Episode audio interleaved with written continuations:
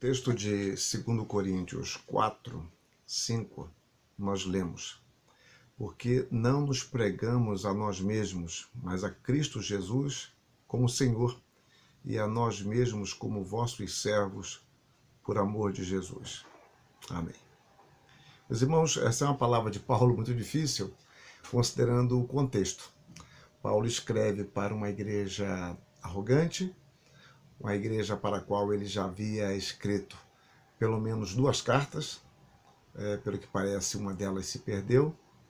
Então agora ele está novamente insistindo com essa igreja, corrigindo esta igreja. É uma carta chamada de carta severa em alguns aspectos. E aqui ele diz que a sua pregação era a Cristo. Quão importante é nós sabermos que o ensino da igreja não é centrado em nossas experiências, em nossas dores, em nossas alegrias, em nossas supostas vitórias. Paulo certamente teria motivo para falar dele, de como ele era o mestre da lei, qual foi a sua formação e como ele deixou tudo isso para servir ao Senhor, conforme a visão que o Senhor lhe dera. No entanto, ele fala, porque nós pregamos a Cristo nós não nos pregamos a nós mesmos. A igreja, ela tem poder quando ela se submete a esta mensagem e quando ela proclama esta mensagem. Não pregar a si mesmo, mas pregar a Jesus Cristo como Senhor. Pregar a Jesus Cristo não simplesmente como Salvador, mas uma salvação por senhorio.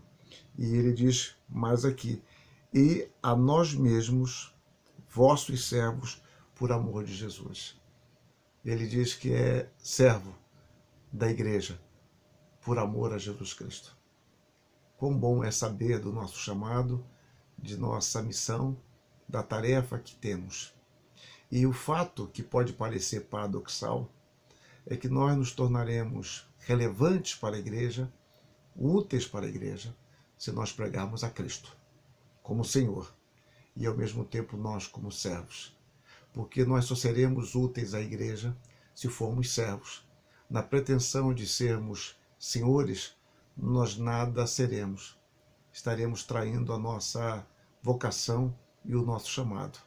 Nós, como servos de Cristo, seremos servos da igreja e vice-versa, tendo o amor de Cristo como elemento norteador, elemento que nos guia porque em Jesus Cristo nós vemos personificado o amor eterno do Deus triuno, Pai, Filho e Espírito Santo.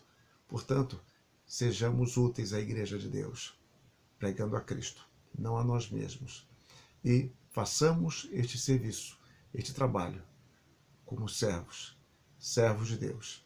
servos de Deus serão os servos da palavra, serão os servos da igreja. Isso por amor a Cristo. Que Deus nos abençoe.